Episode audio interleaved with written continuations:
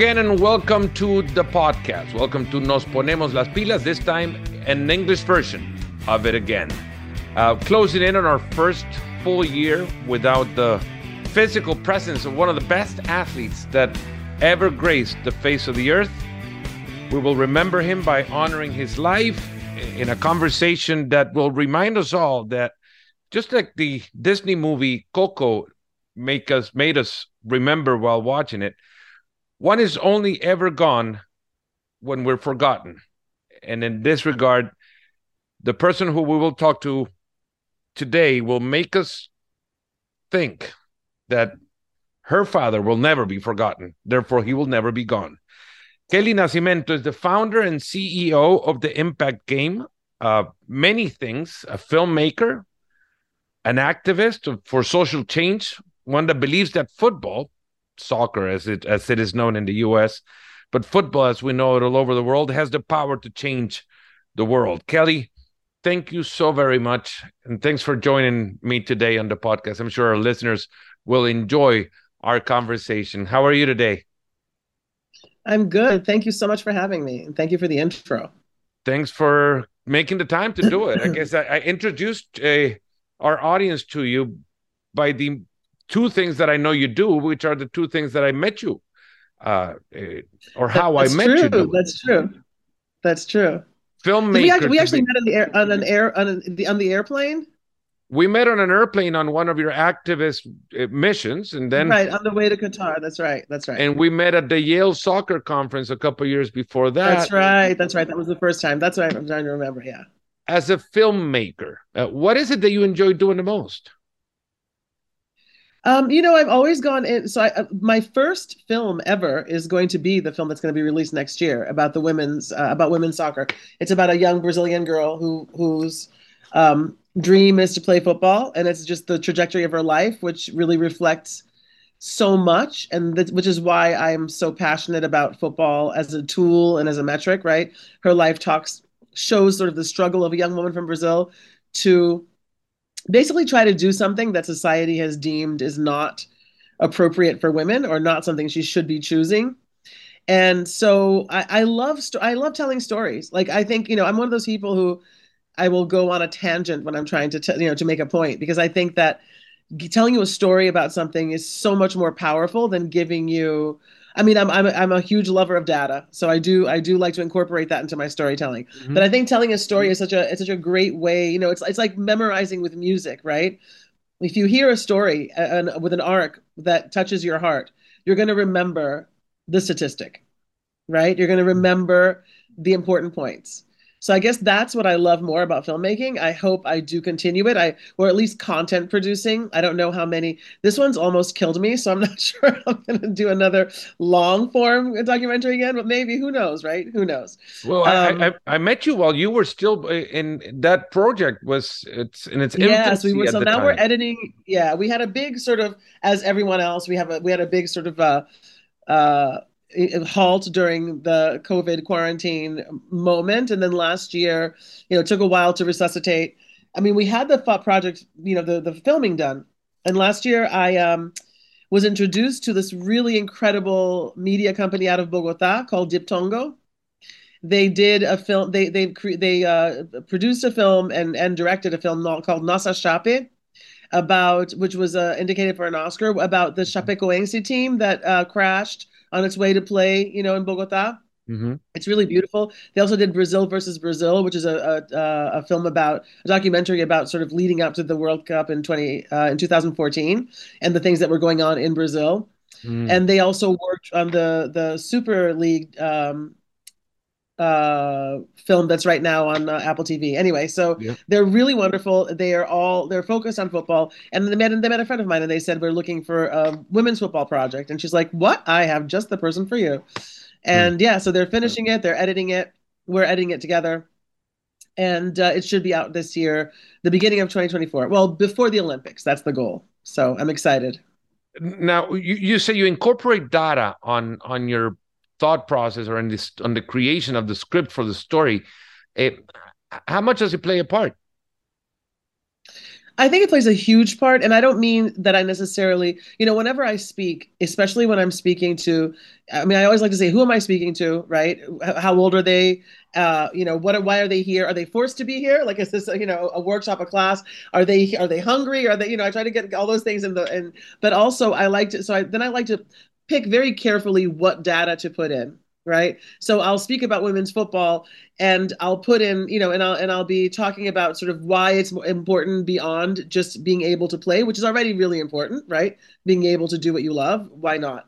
Um, but also i try to, to extend it to sort of the the sustainable development goals and how how you know the the the domino effect of gender equity and how you can see it in sport and how it sort of touches everything around us and so then I start to give a little data about, for example, I'll say, you know, I'll talk first. I'll talk a little bit about, about how sports can, you know, going into communities, disenfranchised communities, especially where girls do not have access to a lot of the um, recreation and and and um, creative outlets that boys do.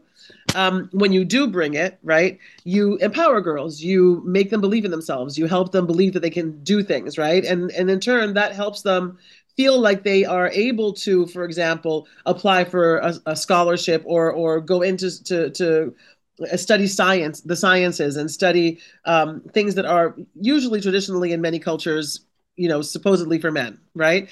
And then I connect it to the fact that you know the Sustainable Development Goals all require that 100% of the population you know, all hands on deck to try to revert some of the effects that we're having on this planet for us to survive. And currently, in most places, in fact, in fact, the most immediately affected places, only 50% of the population is allowed to try to solve these problems, right? I mean, if you think about potable water and you think about the fact that 75% of the water that's that's procured and and and and uh, sourced and brought to the home in sub in subsistent territories are done by women and maybe 0.0 something percent of women are actually working on the solutions as scientists right? We start seeing the importance of of and why aren't they? Well for many many reasons. And that's the thing is, that you know I, I another another thing i like to say is that we tend to try to do so many sort of mental gymnastics to try to avoid gender equity because it's so complex right? It's not it's not a, it's not a monolith. Every single culture every single religion every single corner of the world has different you know reasons has different justifications for why girls don't have access to certain things. So most of the time in all of the sustainable development goals we try to find ways around that. Like i've sat through entire unga you know weeks where I hear all of all of these amazing, you know, advancements in so many different scientific and sort of, you know, qualitative and, and quantitative, you know, uh, approaches to solving these problems. And often I don't hear about gender at all. And I know it's why. It's be, it's not because you know it's because it's too complex. It's easier to fix the problem around it, right? But I like one of the things that I like to, one of my data points that I love to bring up that really shocks people is that 80% of subsistent farmers are women. Hmm. And there's a 30% gender gap, right? Which means that even though 80% of the subsistence farmers are women, they make 30% less product than men do. If we manage, and now again, super complex problems. In some places, women can't own land, so a lot of their money can't go directly to new seeds and to you know some places women are, not, in many places women are given subs, like subservient materials and and and farming equipment and seeds, right? Regardless, if we can close that 30% gender gap, we can bring 150 million people out of extreme hunger. Hmm. But the problem is so difficult and complex that you know we tend to well well we know that but let's find another way to do it you know what i mean and it and, and you know and it, it works but it's you know it's almost like you can solve you know you i can't tell you that if we we we we you know magically solve gender equity that we could solve all of the development goals. But i can tell you that if we don't focus on gender equity we will not find a resolution in any of the goals. Is, is because it more it's about, like is it more about focusing on the fact that we're just humans? Yeah well absolutely absolutely. Not minimizing then, the but, problem either. It's it's it's the, the the idea of of of going about and changing every every which ways the culture of every country and in every country there are subcultures that that even uh, that that deep root the problem even more. Um, when we think about trying to solve the issue one step at a time, the one thing I think about is why don't why don't we start why don't we just start bringing this conversation into the fact that we all, you know, it, with our capacities and abilities, have two legs, two arms, and we breathe through a nose. Yeah, absolutely, absolutely. And, and I'm, again, I'm minimizing, saying, hey, why don't we just think we're humans? With uh, Yeah. without thinking of, of, of course, there's going to be um, discussions, and there are things that should be only done by women. Sports should be, when when put into play, there should be women's sports as well as there should be men's sports because genetically we're different. But that's where the Yes. difference should stop. Yeah, absolutely. Absolutely. Yeah. Um, That- you know, and I think that, yeah, absolutely. And, I and, it's, a, it's a tough one of the conversation, things- but we we, But I think it's seed, Kelly, important right? also, I think it's important to, res you know, and one of the things that I think is really important, um, because I work all over the world and I respect, you know, I, I think it's important to respect the tradition and culture of where you're going, right? So, for example, you know, I have, I, I you know, I have this.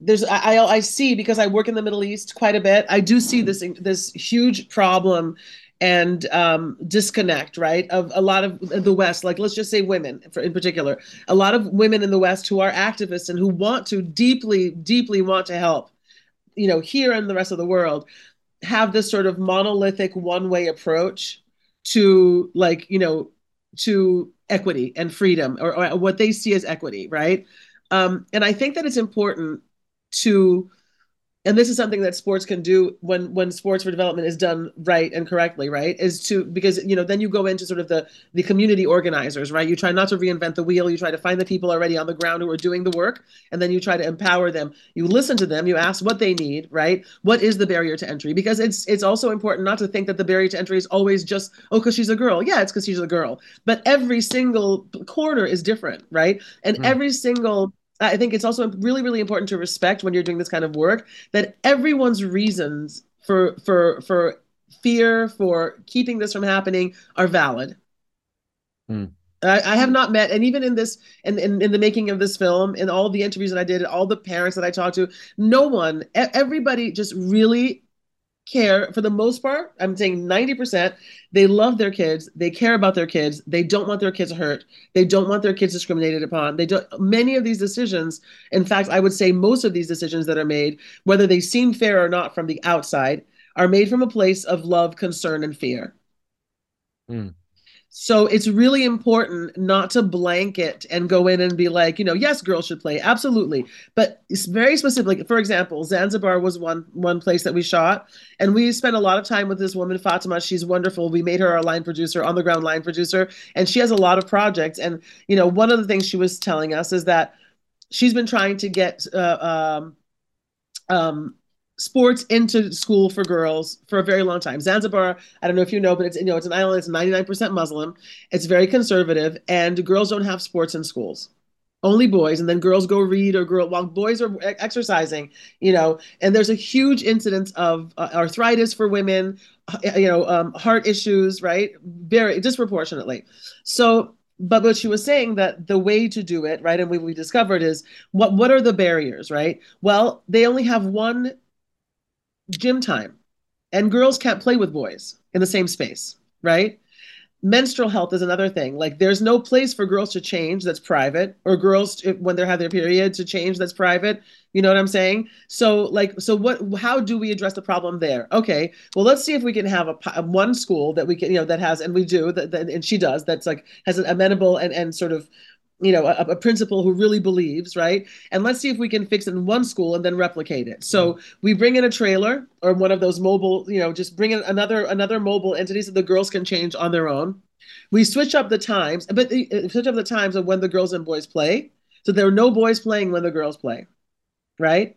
We source a local fabric uh, uh, producer to so put together you know almost like a unitard that the girls can put in under under their their I mean under their shorts so that they are mobile and they don't trip on their abayas but they're fully covered. Mhm. right? You find you know and you you procure menstrual products because that's one of the problems with running around. There aren't menstrual products. So it's often just like they use a, a, they use which they actually like because it's much much more like they think that we are crazy for using discardable and you know because they're an island right? So they so so climate change is at the forefront of their mind every day um and so you know find an, a, a way for them to have more than one. What they do is they usually fold you know those sarongs?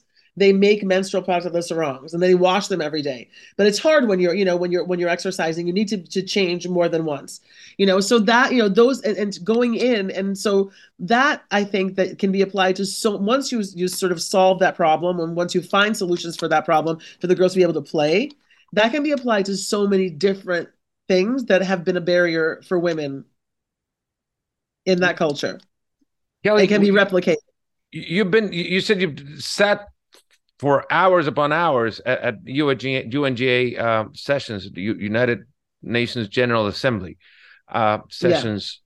Yeah. How much is the UN willing to not only well they, they, they, would talk about it right but how genuinely is the desire for the UN in that platform to listen or or talk about sports as a vehicle for change um, I think it's beginning. So I think 10 years ago, it was really dismissed. There's not much, you know. I, I think the mission of Monaco, believe it or not, the mission of Monaco has always been, you know, and Isabelle Picco is their is their ambassador, and she's amazing.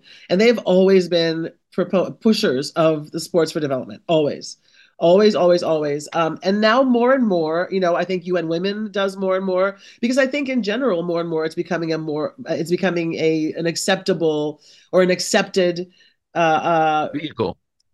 Yeah vehicle in the sector of of you know of development and of sort of social social change. I, I think I, it's I was, been um, you know and i think I'm I'm just su- surprised that it's taken so long for such a, a, a a gathering of of political dignitaries to understand the value of sport. We I mean, Monaco was the site where Nelson Mandela yeah. gave that speech and said you know sports have the power to change the world. And and I was just reading uh, yesterday an article about how it was an old article from from Sports Illustrated before 2008 and how a, a sport like table tennis was able to bring in or close the diplomatic gap between two powerful nations such as China and the United States. Sports does yeah. become a common ground and a common language for us to to yeah sit. It's a same table. Doesn't matter what food you serve, it's you a, can serve different food, but tool. It's... Yeah, it's definitely a diplomatic tool. I mean, if you ever, I have a really wonderful friend who's really brilliant. If you ever, uh, you should talk to her someday. Her name is Lin- Dr. Lindsay Lindsay Krasnoff, and she wrote a book called okay i'm not gonna and you can cut this right? This is i just want to show you. This is the book. It's really brilliant. It's called basketball empire france and the making of the global nba and WNBA mm-hmm. and it's basically about she she works a lot she used to work at the justice at the at the um um uh oh my god where's where are the diplomats? The department not the department of justice the the uh, department of state state department. Department of state. She used, she used to work in the state department. Um she used to yeah and so she and she moved on to sports diplomacy years ago. And um she works a lot with fiba and with you know and and basically strictly in a diplomatic capacity mm-hmm. and and and studying it from a diplomatic capacity.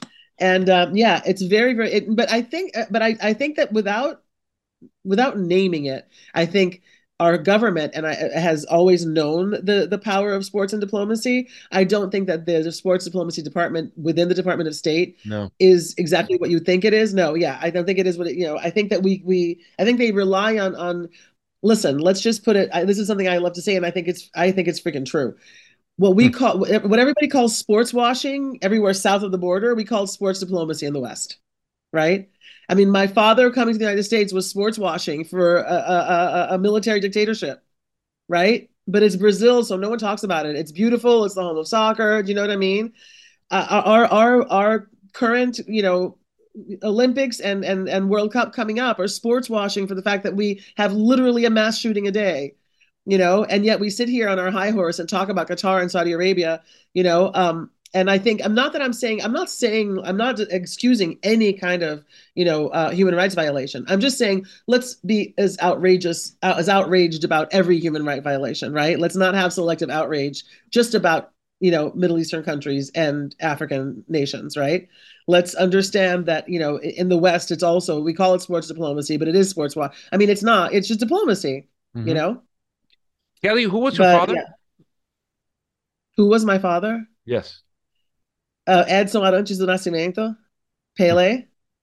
We're talking about diplomacy, probably no greater ambassador than, than right, exactly, than Pele. exactly, and used very clever in a very clever way by his government. You know, um, at, at, at a time when they really needed him. You know, and, and you know, a lot of it was very calculated. Him moving to the United States. I mean, it wasn't like he what had no. Yeah, he didn't have a lot of a choice. you know he didn't have a huge choice. Like you know it's it, it, he had freedom of choice in a way but he really couldn't say no. Does that make sense? He didn't have any freedom in the 60s when he was definitely used to promote brazil worldwide. Yeah. Yeah. Right? And he really and he was and he was you know when uh he really had he had he really couldn't say no to coming to the united states. Mm-hmm. in a very nice way. That was never brought up. That has never been brought up. Actually never seen that as a political move um, it was by both. Actually, it was definitely by Brazil, but it was, uh, you know, I mean, it, it, was political and it was.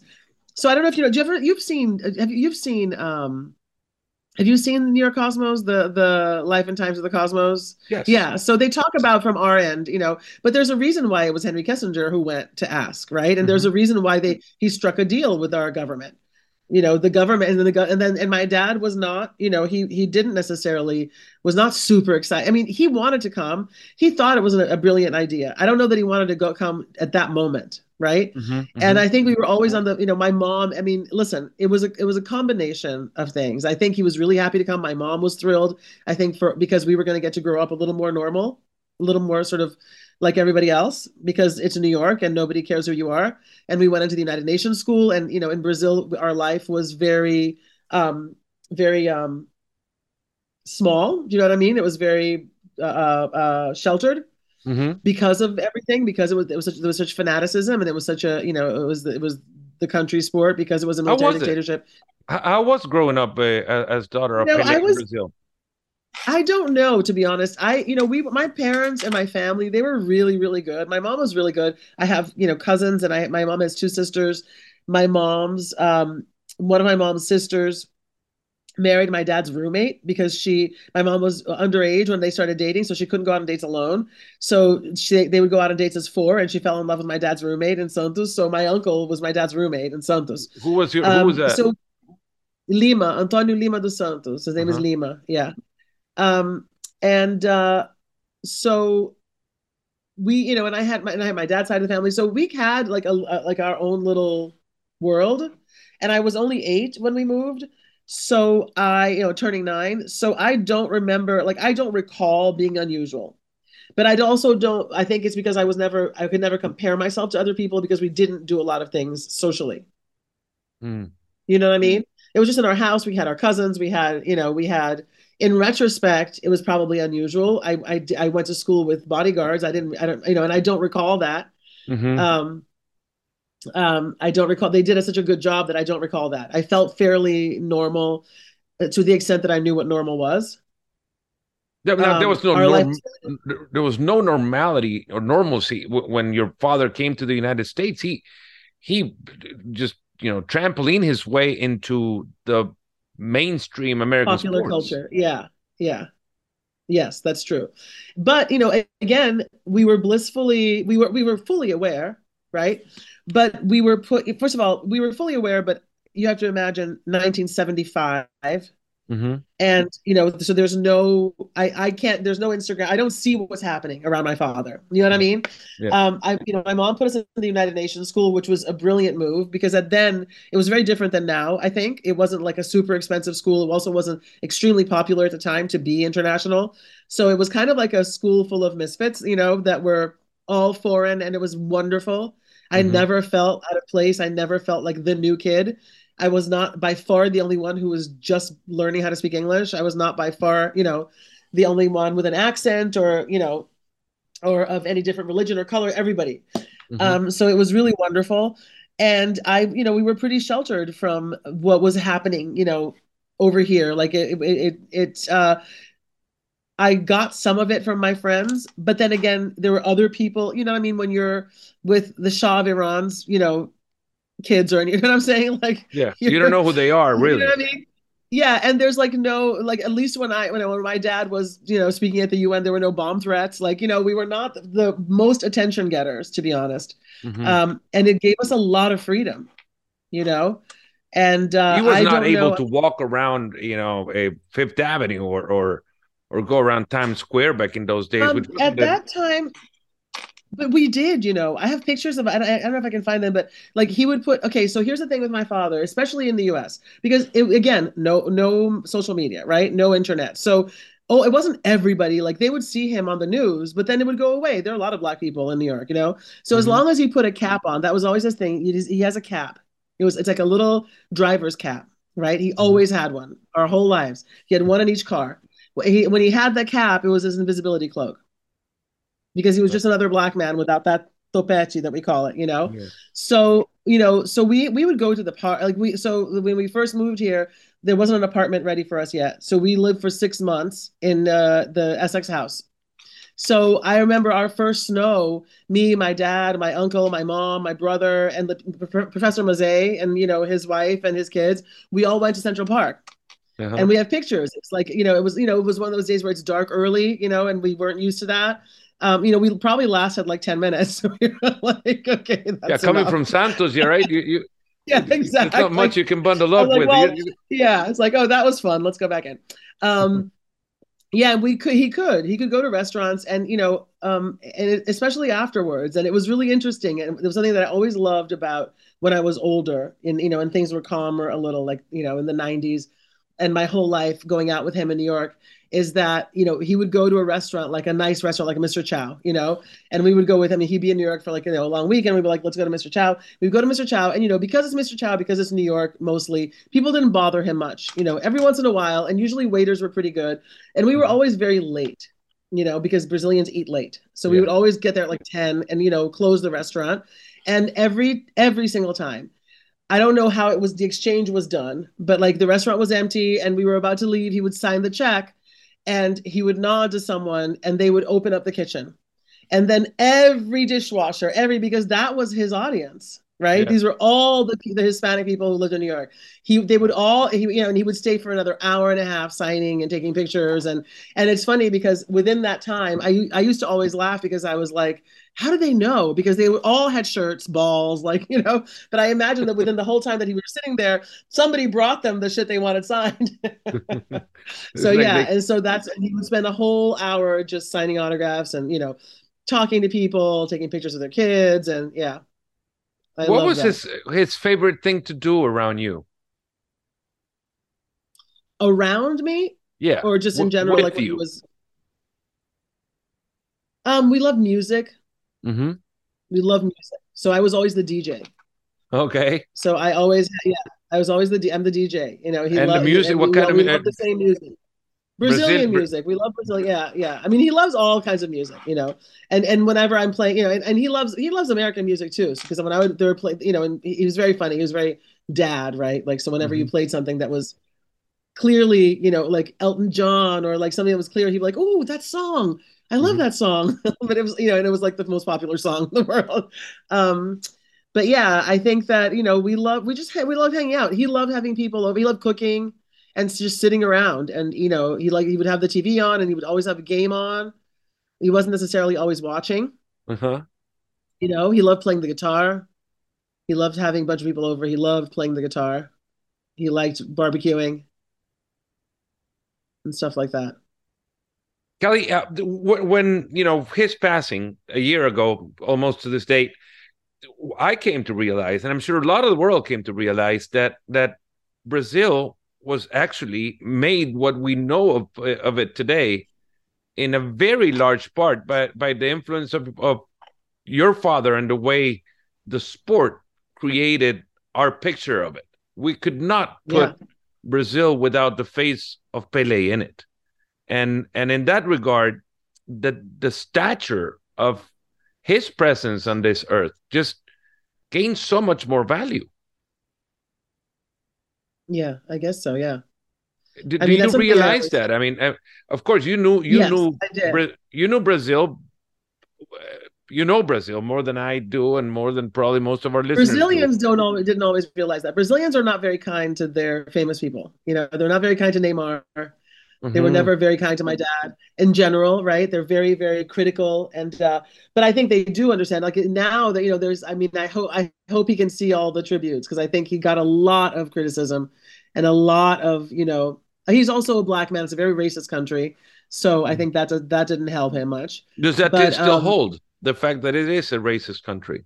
Oh my God, hundred percent, yes. And it's, mm-hmm. it's no less racist than it was, and or or less racist than the U.S. You know, um, mm-hmm. but I think that um, I knew because I love to travel my whole life since I was like 18 i've been you know traveling the world by myself and, and with friends and you know all sorts of ways. You know, any way you get, I'll, I'll sit on a lap. Uh, you can sit on my lap. I'll hold your chickens. However, I can get somewhere. Don't invite me, or I'll come. And I and I remember, you know, uh, from being young, anywhere I went, and even in New York, you know, any cab, any taxi I would get into, people always ask me where I'm from especially mm-hmm. because I look ambiguous. You know, I could be if I ha- I mean honestly, if you know, I, I look Puerto Rican, I look Dominican, I look you know, Middle Eastern, I look, right? So I people always ask me where I'm from. And anytime I say Brazil, the first thing anyone says is Pelé. Do you bring That's about the, the, the, your relationship to him to cab drivers no, or anybody no. you talk to? No, I don't. I don't. You you keep yourself so you keep it. yourself the anonymity, but in the same time you you get the original reaction of a person. yeah, it, it and that's what I like. And I, yeah, I think you know my I, I when I was shooting the film with my my my um um what is it called the cinematographer right so so eric eric my son eric bronco amazing brilliant person and you'll see he's a brilliant brilliant cinematographer so we were shooting in bahia and we were walking around salvador in like the pelourinho which is an area that is you know very like has all of like the street artists and everything mm-hmm. and we would walk past like you know street art and there were all this all of this you know renderings of my dad you know, and like you know, every everyone every once in a while you'd see someone who have a portrait of him amongst the other portraits, either painted or you know collaged or whatever. And he asked me, he's like, "Do you ever go up to them and say like, you know, um, you know, that's my dad?" Mm-hmm. And I never have, and it, for I, I think there are a couple of reasons. First, because we were brought up to be discreet. I think because of the era we were brought up in, you know, uh, and and what Brazil was like at that time, and the, the, the, like I said, like the frenzy around him. But then also, my mom wanted us to be, you know, so like when we would go places like Disney World, my mom and you know, because my mom, me, and my brother, right, and my my brother and my sister, then when she was born, um, we spoke Portuguese, and we always had a code word when we were in public places and my mother my mom would say when there were brazilians around because when there were brazilians around if they saw us the dynamic of our family and speaking portuguese they might recognize us so my mom would say a code word and we would switch to english uh-huh. and it's because it, just, it was really just to maintain our privacy and to mm-hmm. allow us to be you know normal. It wasn't like we were all always very very proud of it, you know. But I think for myself, uh, I think there was a there's a bigger reason. It's interesting, and when you have to explain it to someone, I guess you learn about yourself. And I think it's because I love being like, I love being a an observer, and I love being a part of communities and a, you know a part of a moment you know whether it's carnival. Like i've you know i go to i've gone to bahia and i'm in the middle of like what they call the popcorn the pipoca you know for carnival for like three days you know you know in the middle of everyone you know. I, I go i can go anywhere. I've always loved that. The minute you say this is my dad you become over here. Like you're no longer part of part of the community.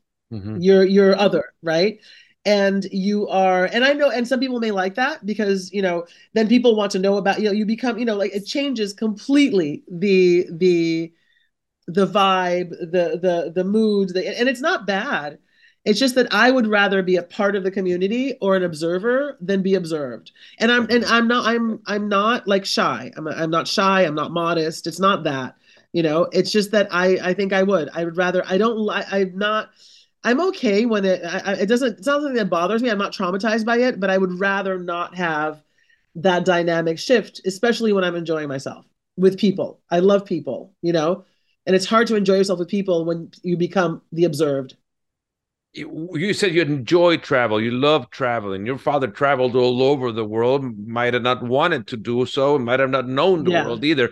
All he probably knew was planes, hotels, and stadiums. But the exactly. impact of what he, what he and that Santos team created when they were I traveling know. around, um, from the stories that you heard from from your father traveling all over the world back when he was playing to the world you see now is has there been a change because your father went to countries that that that were not by the western world or what we consider the western world what what is the western world right depending on on right. where you put the map what is the western world but, but he went to africa when nobody was seeing africa for yeah. example yeah and you mean have I seen a change because he went there, or have I seen a change in in no, what? Have you in, seen in from the stories that you heard of, of the countries that your father visited in the sixties? Oh, you know, you know, 50s, I, I 60s, honest, 70s. I didn't hear many stories from him, to be honest. And you're right. Mm-hmm. I think because of what you said. I think. I mean, I did hear stories from him, but they were what you know. Um,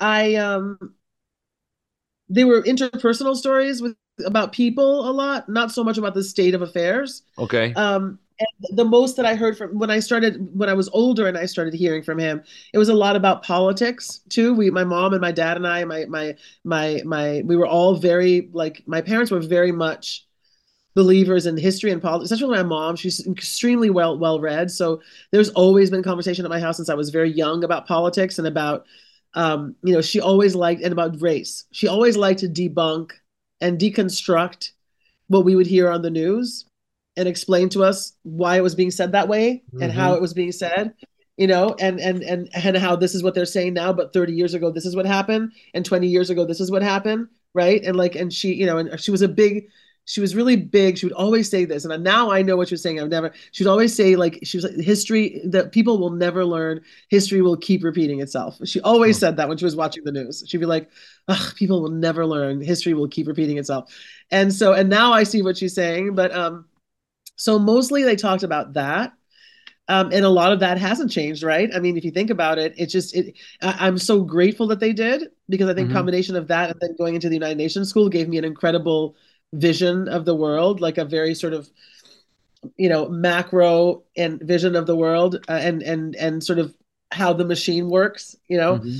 Um, but your so, father understood the, the power of his of his figure when it came to standing next to political figures, right? Understanding that, right? It, there could be a yes, right it, done when standing next to so much wrong, right? Yeah, well, he he did not. I mean, he was very careful as much as he could not to take any pictures of politicians. He never went to, he, you know, he never, uh, as much as he could, was present at any, you know, went to anything he was invited to that had that wasn't was politically, you know, um, organized, yeah. especially in Brazil. You know, he he mm-hmm. he has obviously it's almost impossible when you're him, but he had a really you know he he tried to, to avoid it because you know he didn't want to you know he wanted he he realized I think that he was bigger than that and that he lending himself to something like that was short sighted. Mm-hmm, mm-hmm. Now, w- when it comes and just to close it off, uh, when it comes to remembering his his lessons to you, what would you recall as the one lesson you will carry on forever? Um wow. Um I think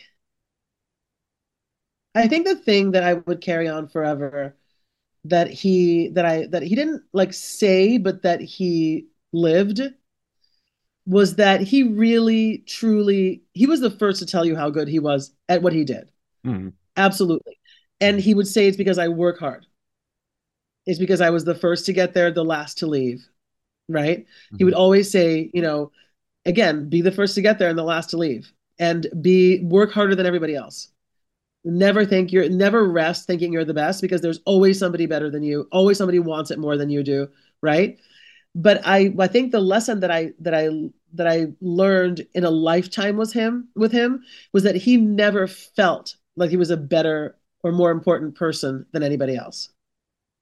Truly, deeply, and I truly, deeply mean that. And it wasn't even something that he said. It was just not even. It was not even like a question. You know, he wasn't the kind of person who was like, "Oh, I'm not better than anybody else." He never said that. He never had to. You know, he really never.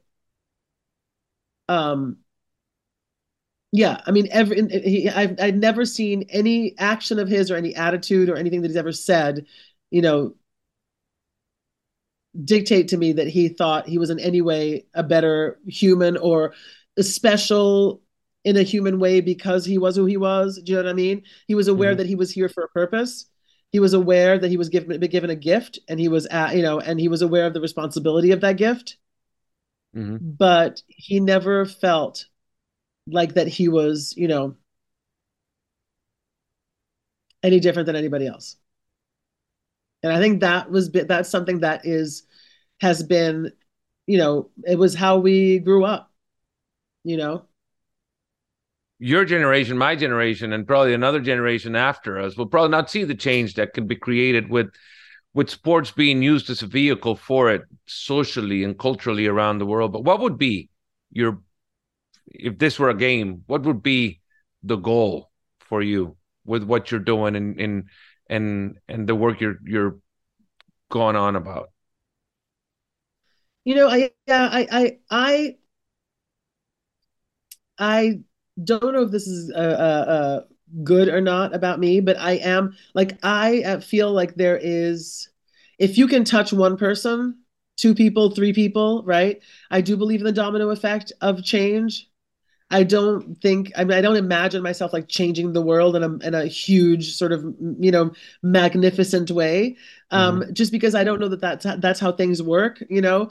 I I I think that the goal for me is just start little ripples of change right? Plant little seeds in neighborhoods and people and you know like uh, you know if you if you touch one girl two girls three girls and and inspire them you know you never know who what they're going to be and how many other women they're going to touch how many girls they're going to touch. They're going to have boy children girl children maybe you know they're going to. So i think the goal for me is to leave my little corner of the world a little better than it was when i arrived. Well kely and, you, you know, certainly have what i've been given you certainly have planted a seed and definitely have thrown a little pebble on this big ocean and surely has created a ripple. Somebody's listening to the end of this uh, podcast and has certainly been impacted by what you do. CEO and founder of the Impact Game.